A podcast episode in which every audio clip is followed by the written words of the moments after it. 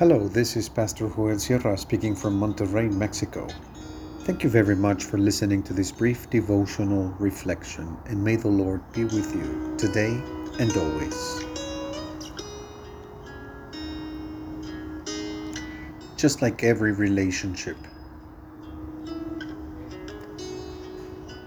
we read it in the book of Nehemiah, chapter 9, verses 1 through 4 in the New International Version.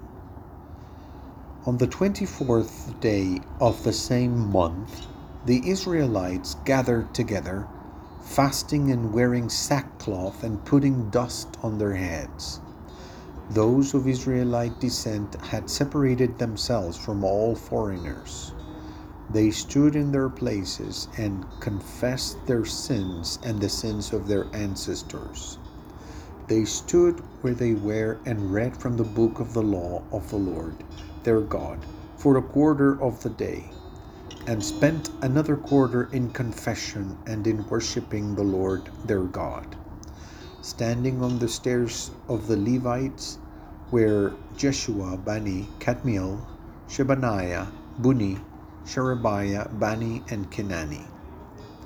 They cried out loud voices without without loud with loud voices to the Lord their God.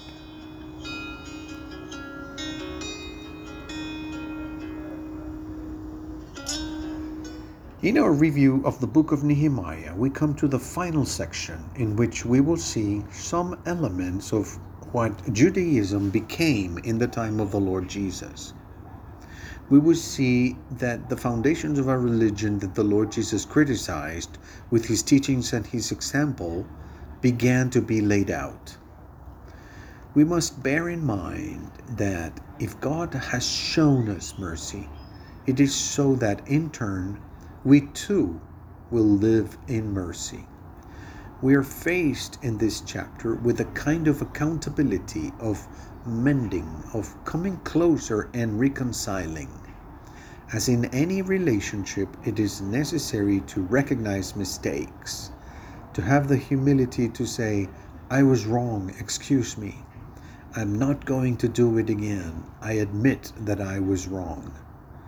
Those ingredients appear throughout chapter 9. The people of Israel recognized that they had failed in their relationship with God and promised to correct their way. In every confession of errors, a review of the events is made. It is the review of history. In chapter 9, we have a version of the history of Israel, the version of these Levites. They spoke and led the public prayer for a quarter of the day.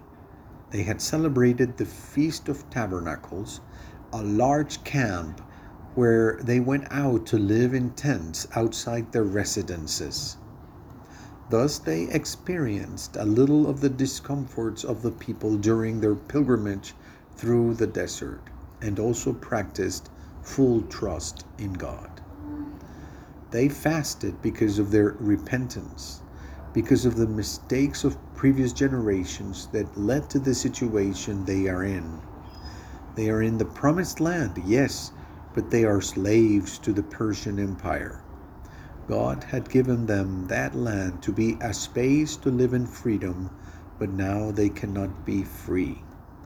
In reviewing history, they acknowledge that they have failed and ask for forgiveness. They tell God the story as if God didn't know it, as if God did not know already the details, as if and as if God did not have a different interpretation of what they were giving. There are at least a couple of details in this account of the story that are obvious. They are a manifestation of the goodness of God that remains for generations, slow to anger and great in mercy and compassion. One is that the people fall, and the other is that God is in charge of freeing them. And so it is in our relationship with God. God lifts us up every time we fall.